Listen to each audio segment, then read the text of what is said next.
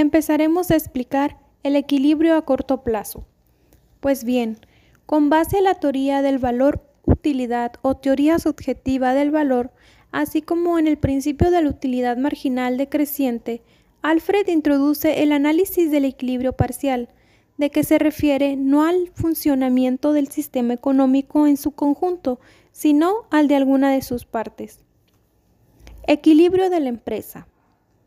En el equilibrio parcial se examinan las variables microeconómicas como precios, oferta y demanda de un producto que afecta a un mercado o sector determinado, sin que importe lo que sucede en las otras áreas o sectores de la empresa.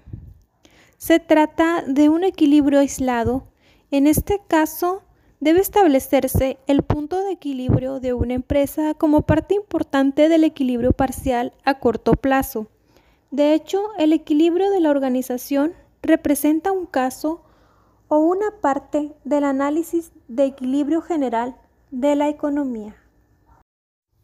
Es conveniente precisar que el equilibrio en la economía se alcanza cuando existe una combinación proporcional de las diferentes variables que influyen en un ente o en un fenómeno económico, de manera que el movimiento de una variable provoca movimientos en las demás.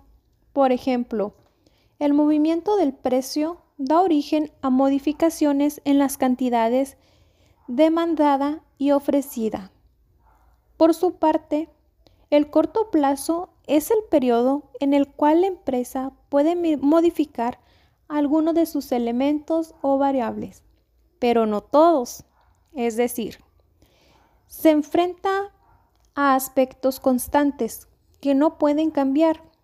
Por lo común, el corto plazo alude a un periodo que no existe un año, aunque depende del tiempo en que pueda modificar todos sus factores. Equilibrio de la empresa a corto plazo en condiciones de competencia perfecta. Una empresa se encuentra en equilibrio cuando ya no tiene motivaciones para modificar su conducta. Esto es, ya no puede elevar sus ganancias o disminuir sus pérdidas. Para ello, el empresario analiza sus costos, sus ingresos, las condiciones de su organización en general, además de los factores exógenos que la limitan. El empresario busca el equilibrio pensando qué cantidad producir para conseguir la ganancia máxima o bien para reducir al mínimo sus pérdidas.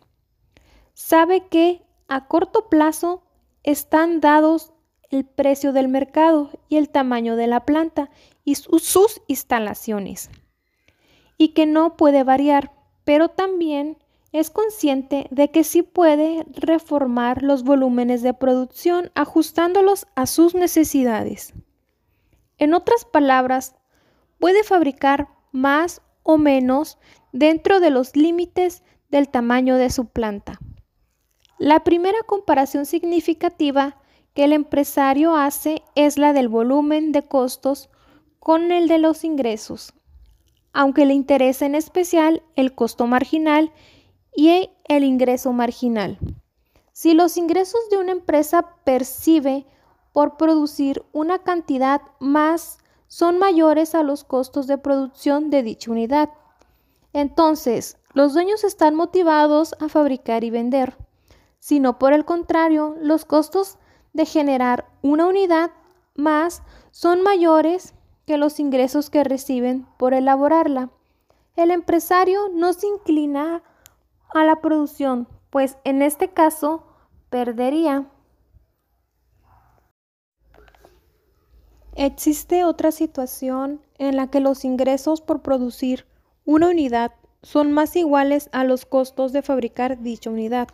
En tal caso, el empresario decide manufacturar este volumen, ya no recibirá mayores ganancias o menores pérdidas, aunque varíe el volumen de producción.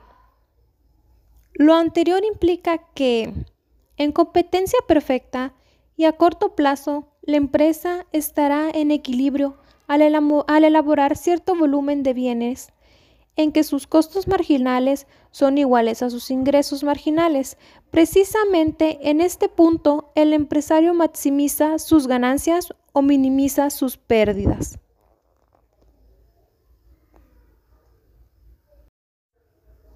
Equilibrio de la empresa a corto plazo en condiciones de competencia imperfecta.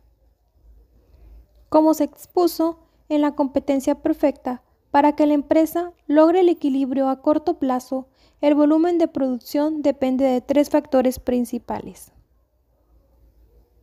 El precio de venta de la mercancía. Los costos de producción, sobre todo los costos marginales. Las características de la mercancía que se ofrezca. Al igual que en la competencia perfecta, los empresarios que actúan en los mercados de competencia imperfecta lo hacen de manera racional buscando elevar al máximo sus ganancias o minimizar sus pérdidas. El equilibrio de la empresa a corto plazo en competencia imperfecta se analiza para el caso de monopolio, en la competencia monopolista y del oligopolio. Equilibrio de la empresa a corto plazo en condiciones de monopolio.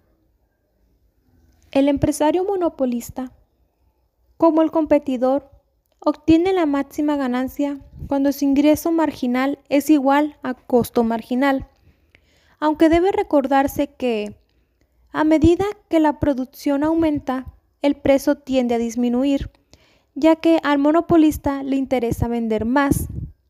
Técnicamente, esto significa que en condiciones de monopolio, a medida que la producción se eleva, el ingreso marginal tiende a ser mejor que el ingreso promedio que como ya se sabe, es igual el precio. Otros aspectos del funcionamiento del monopolio se deben considerarse son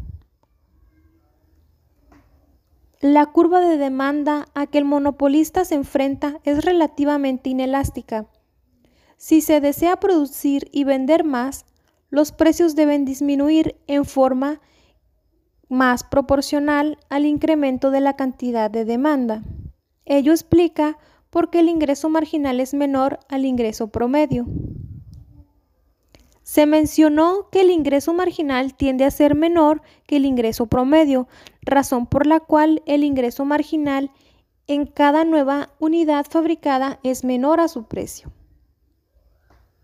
El ingreso marginal del monopolio es igual al ingreso total de un volumen de producción menos el ingreso total del volumen de producción anterior. En otras palabras, el ingreso que se obtiene por producir una unidad más. La curva de ingreso promedio es igual a la curva de demanda.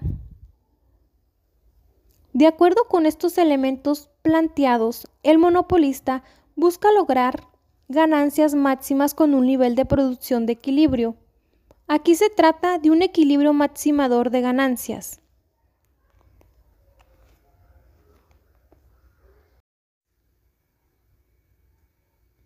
Equilibrio de la empresa a corto plazo en condiciones de competencia monopolística.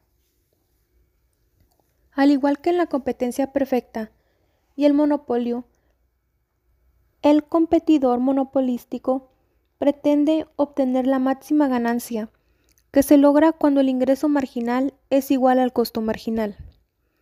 Este punto marca la producción de equilibrio y el precio de equilibrio. Si el ingreso marginal es mayor que el costo marginal, conviene seguir aumentando la producción. Por el contrario, si el costo marginal es mayor que el ingreso marginal, lo mejor es reducirla. El equilibrio de la empresa monopolística a corto plazo se localiza en un punto donde el ingreso marginal es igual al costo marginal, porque no existe motivo para incrementar o disminuir la producción.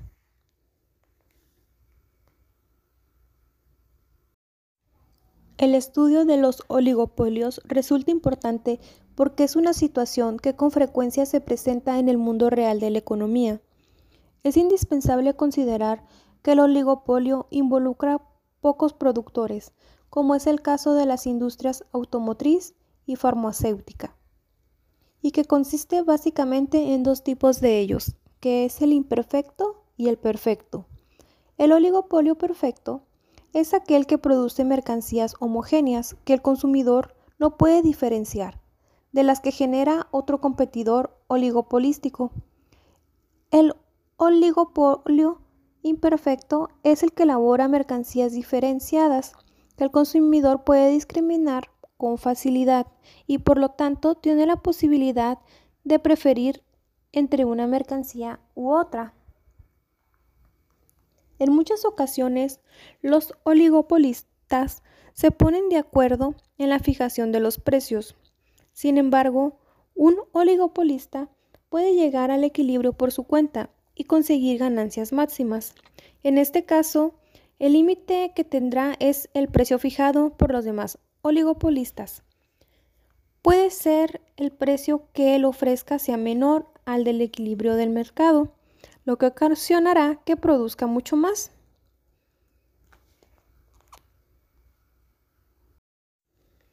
Equilibrio de la industria.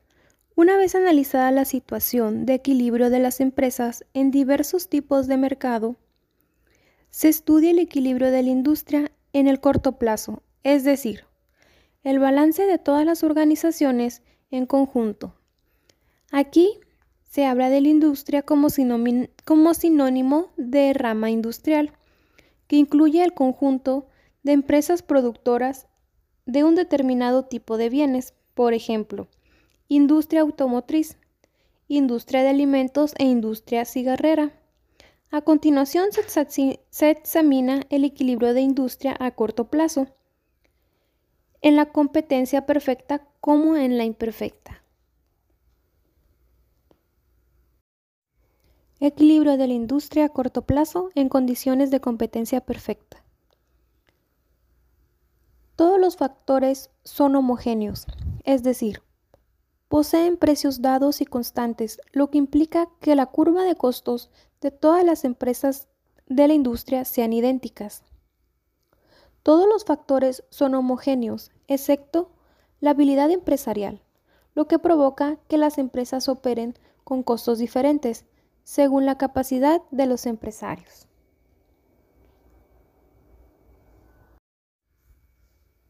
Todos los factores son heterogéneos, lo que entraña que todas las empresas operan con costos distintos. Equilibrio de la industria a corto plazo en condiciones de competencia imperfecta.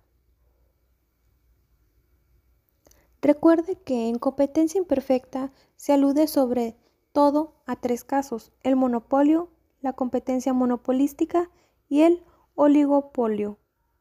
En el caso del monopolio, el equilibrio de la industria es exactamente igual que el de la empresa monopolística, porque está representada la totalidad del mercado y, por tanto, de la industria.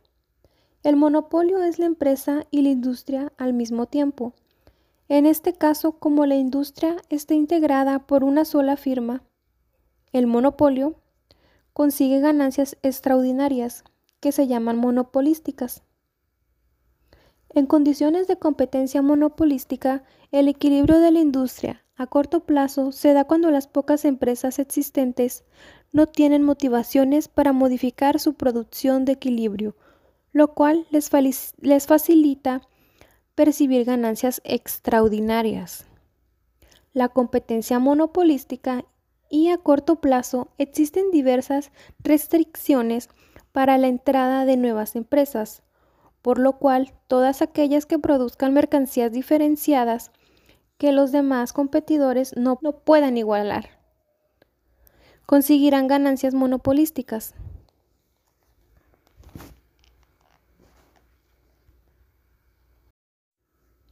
La industria con oligopolios imperfectos no llega al equilibrio pleno debido a que el precio de equilibrio del mercado no todas las empresas pueden obtener su producción de equilibrio.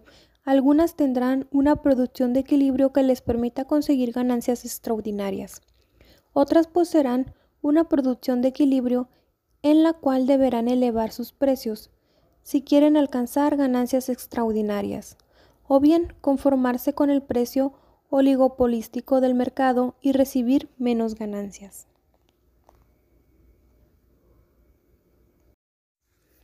Equilibrio a largo plazo. El largo plazo es un periodo suficientemente extenso para que todos los factores de producción puedan modificarse y ajustarse en función a las necesidades de la empresa.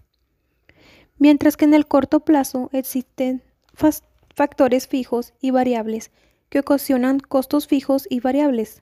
En el corto plazo, todos los factores son variables y los costos también pueden combinarse.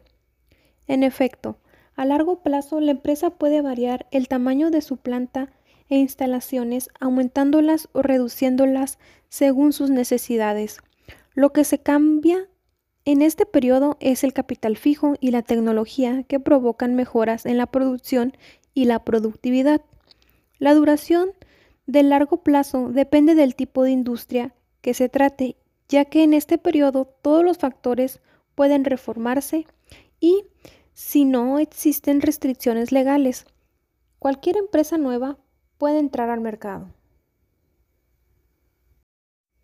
Equilibrio de la empresa.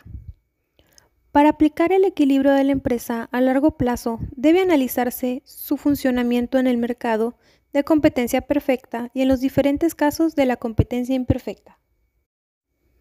Equilibrio de la empresa a largo plazo en condiciones de competencia perfecta. En este periodo, la empresa puede ajustar el tamaño de su planta y cambiar todos sus factores para reproducir que deje ganancia máxima. Incluso puede entrar a otra industria si así le conviene. Recuerde que existe libre movilidad de factores producidos.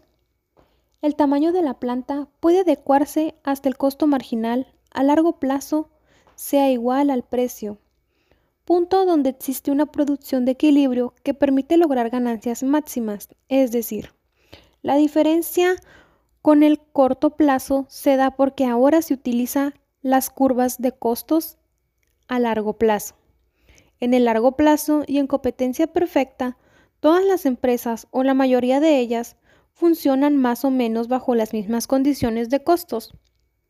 La entrada de nuevas empresas a la industria Evita las ganancias excesivas, las cuales se eliminan a largo plazo.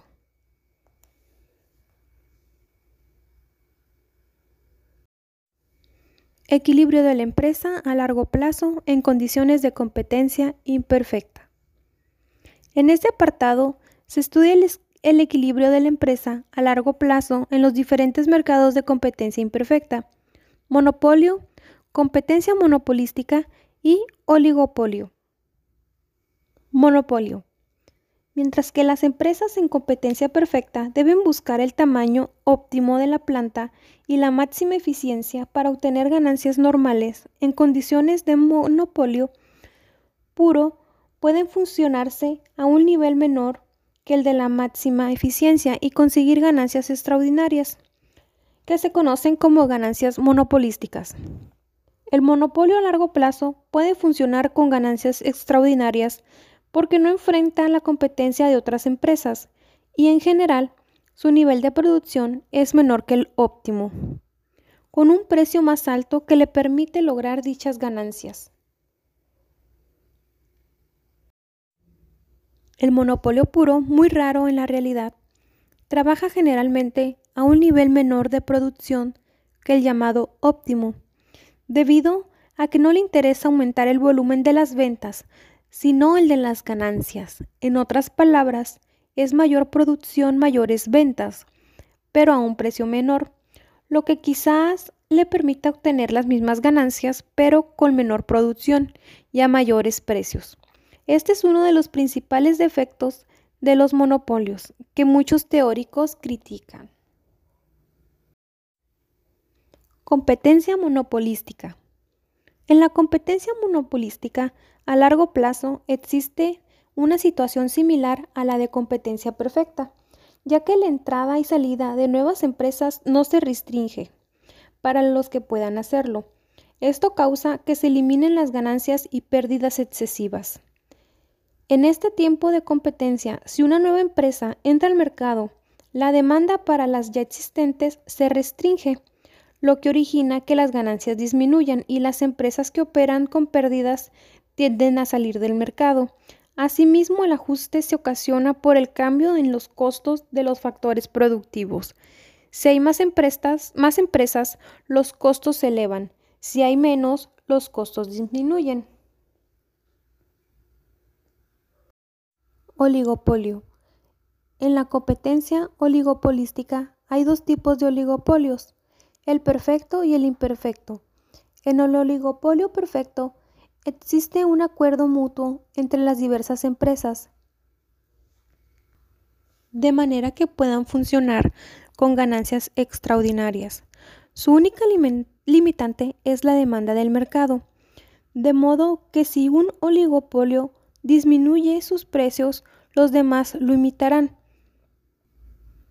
por lo que las ganancias también descienden. Si esto ocurre, las empresas, oligopolísticas llegarán a un equilibrio artificial en el largo plazo, y este solo les permitirá lograr ganancias normales. El equilibrio de las empresas oligopolísticas a largo plazo se manifiesta cuando su costo marginal es igual al ingreso marginal, aunque ello implica un nivel de producción menor que el óptimo. Este equilibrio representa con ganancias extraordinarias si no hay guerra de precios. Si este existe, el límite del equilibrio se localiza en el nivel del oligopolio, obtenga ganancias normales, es decir, a largo plazo los limitantes de equilibrio del oligopolio perfecto se ubican entre el precio del monopolio y el de la competencia perfecta.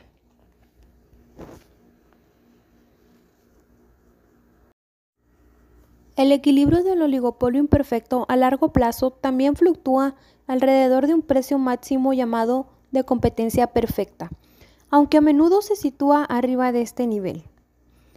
Como en el oligopolio imperfecto hay diferenciación del producto, unos son de mejor calidad que otros, porque los consumidores prefieren un determinado artículo y no otro, esta situación provoca que las empresas posean ciertas ventajas sobre las demás que les posibilitan obtener ganancias extraordinarias. En este caso, el oligopolio llega al equilibrio a largo plazo cuando su costo marginal es igual al ingreso marginal, lo que sucede a un nivel de producción menor que el óptimo. Equilibrio de la industria. Uno de los aspectos esenciales del análisis del equilibrio parcial lo constituye sin duda el equilibrio de la industria a largo plazo, ya que es más factible que esta situación se presente en realidad. No obstante, el estudio de dicho equilibrio es más complejo debido a que interviene una gran cantidad de elementos. En términos generales e independientemente del tipo de mercado que se trate, el equilibrio de la industria se localiza donde se da la intersección de la curva de demanda de la industria con la respectiva curva de oferta de la misma que, como se sabe, es la suma horizontal de las ofertas de todas las empresas de la rampa productiva.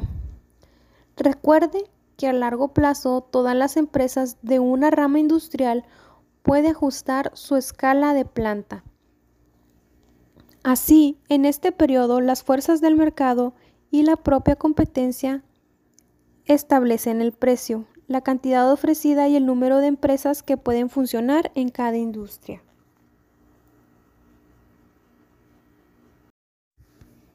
Equilibrio de la industria a largo plazo en condiciones de competencia perfecta. Equilibrio de la industria con factores homogéneos. Debido a que en la libre competencia existe plena libertad de movimiento para los factores productivos, incluida la habilidad empresarial, en el largo plazo las empresas de la industria pueden entrar o salir. En el largo plazo, si se obtienen ganancias mayores que las normales, entrarán al mercado nuevas empresas. Por lo contrario, si hay pérdidas o ganancias menores que las normales, las empresas abandonarán la industria. En el largo plazo, la industria alcanzará el equilibrio cuando no exista motivación alguna para la entrada o salida de empresas, es decir, cuando las ganancias sean iguales a cero. Equilibrio de la industria a largo plazo en condiciones de competencia imperfecta. En condiciones de competencia imperfecta y en corto plazo hay ganancias extraordinarias para algunas empresas de la industria. Nuevas firmas querrán incorporarse. Ello provoca un aumento de la oferta y por tanto disminuye el precio, aunque no tanto como en la competencia perfecta. Un aspecto muy importante en la competencia imperfecta a lo largo del plazo es el conjunto de limitaciones, barreras legales o técnicas a la entrada de nuevas empresas. En competencia monopolística no aparecen tantas restricciones como en el monopolio para entrar al mercado. Aunque las mercancías producidas por las diversas empresas tienen cierto grado de diferenciación, debido a ello, algunos consumidores prefieren ciertos artículos en lugar de otros. A largo plazo, la entrada de nuevas firmas en la competencia monopolística provoca la curva de demanda se desplace hacia la izquierda y que las empresas monopolísticas disminuyan sus ganancias extraordinarias.